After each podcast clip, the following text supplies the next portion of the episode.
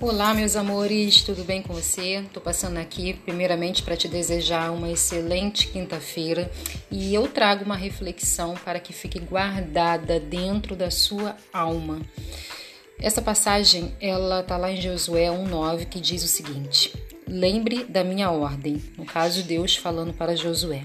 Seja forte corajoso, não fique desanimado, nem tenha medo, porque eu, o Senhor seu Deus, estarei com você em qualquer lugar para onde você for.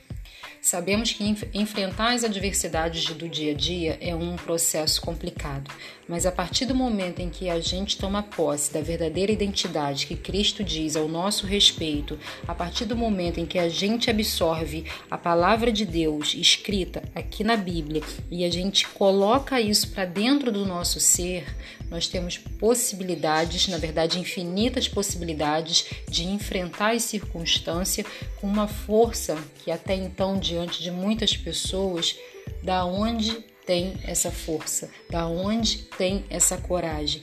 Como que consegue? Simples, quando a gente começa a ouvir o que Deus fala sobre nós, o que Deus está falando aos nossos ouvidos. Então, assim como Deus nesse momento falou essa passagem aqui para Josué diante daquilo que ele estava vivenciando, é para nossa vida, é para as circunstâncias que a gente enfrenta.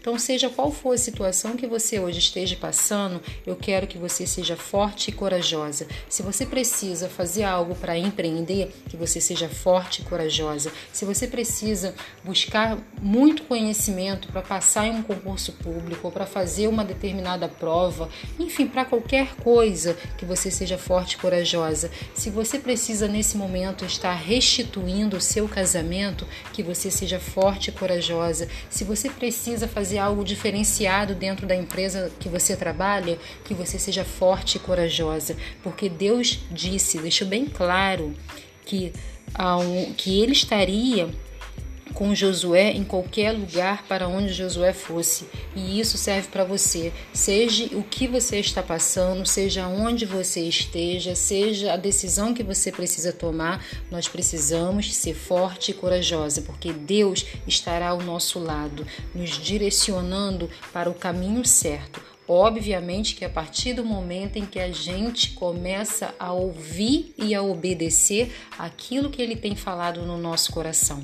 Então eu te desejo isso nesse dia, que você possa continuar, ou caso você ainda não tenha adotado isso, que você persevere, que você continue sendo forte e corajosa. Tá bom? Um grande beijo para você.